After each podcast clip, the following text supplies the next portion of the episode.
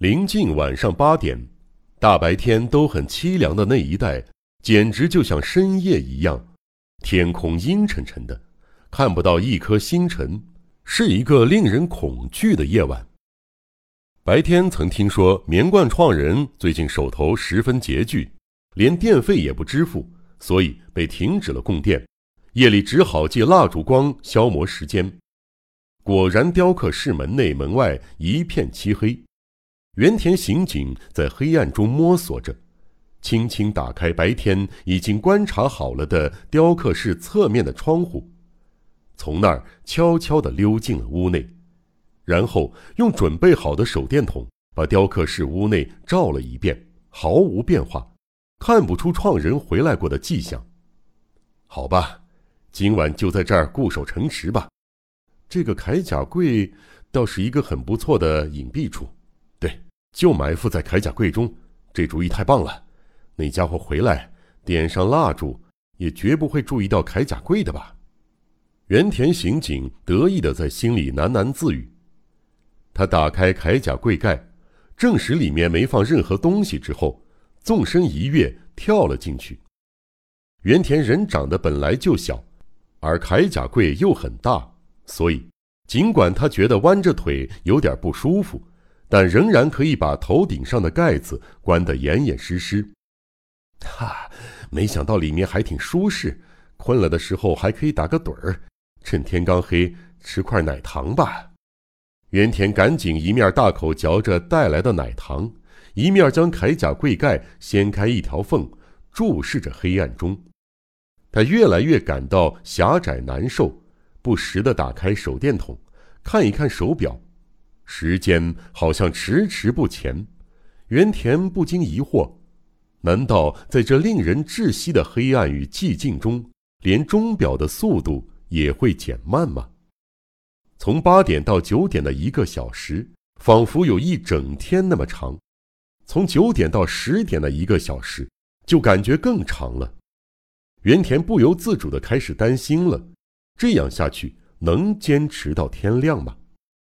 然而，在刚过十点的时候，门外响起了一阵狗的狂叫声。不久，从雕刻室外传来人的脚步声，好像是进了院门，朝雕刻室走来了。原田听到那隐隐约约的声音，一下子紧张起来，他不由得侧耳静听。这时，脚步声好像正好在雕刻室门口的附近止住。不一会儿，咔哧咔哧传来像是钥匙开门的声音。啊，果然不出所料，是创人回来了。如果不是创人，那么谁又会有钥匙呢？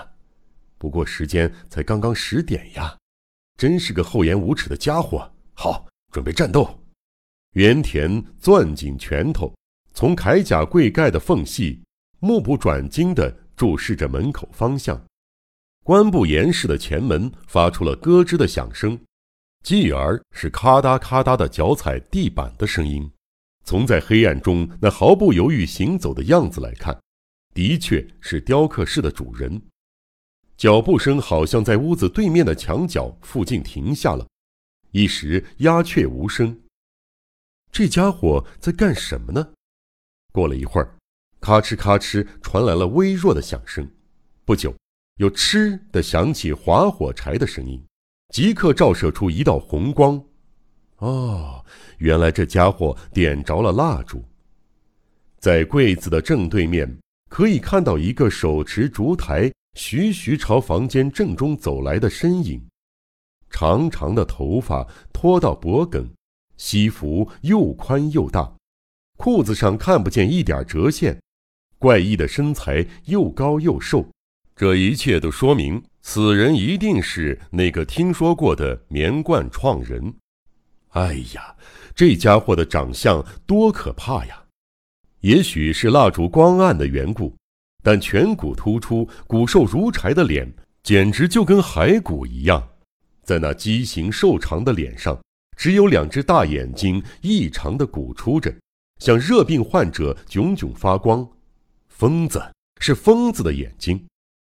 别急，这家伙回来究竟要干什么？绝不会打算从容的在雕刻室里睡觉吧？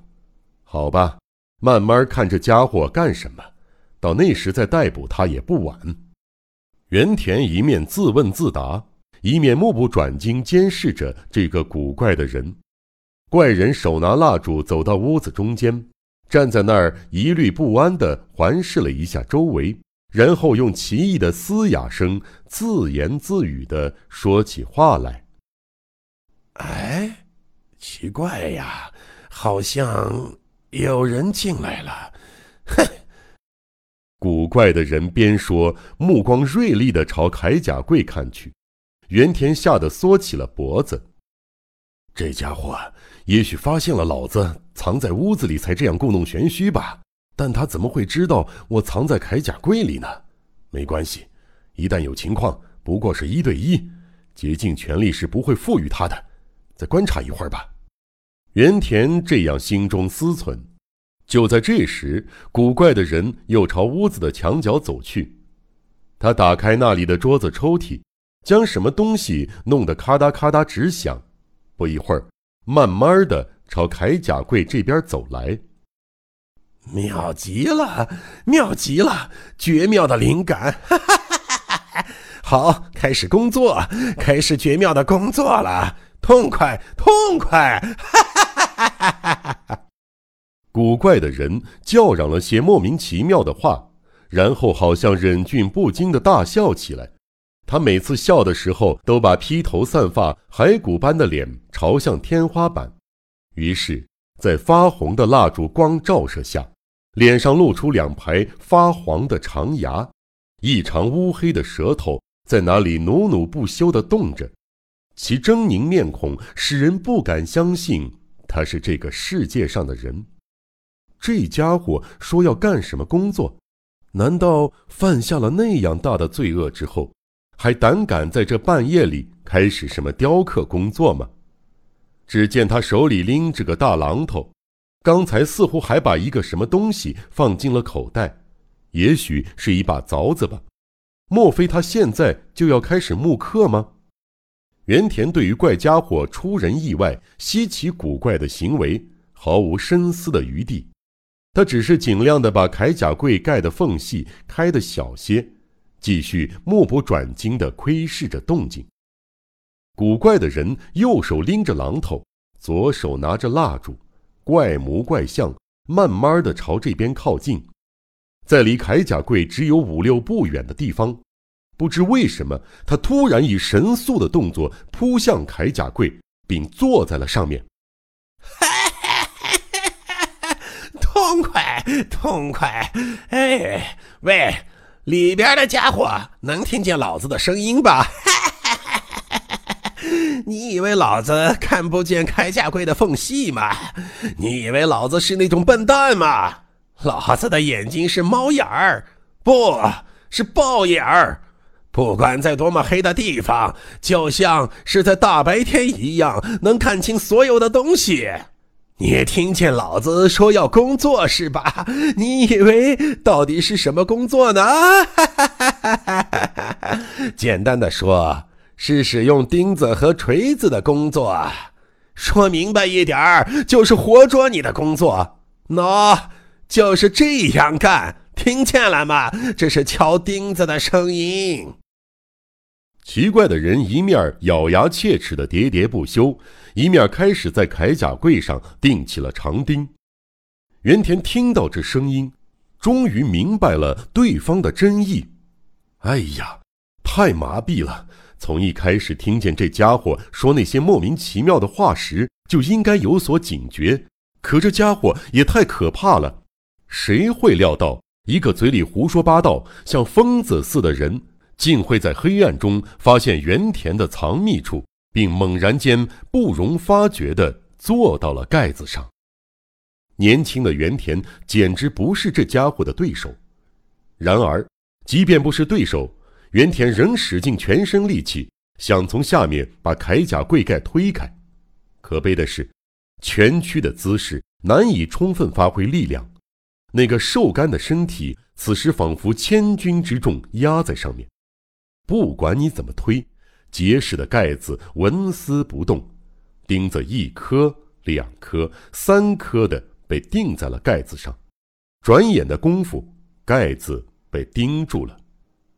原田知道靠拼劲儿已于济无事，于是竭尽全力的开始大喊大叫。他一面竭尽最大的活动余地，用手脚吧嗒吧嗒的踢打铠甲柜，一面声嘶力竭的叫嚷。但由于结实的铠甲柜关得很严，所以即使传出声音，也绝不会传得很远。唉，要知道会这样，带个同事来就好了。不过现在后悔已经来不及了。原田由于乱喊乱蹬。以及心情焦躁，嗓子渴得几乎要冒烟了，心脏跳动得非常快，更有甚者，他越来越觉得喘不过气来，这是因为缺乏氧气。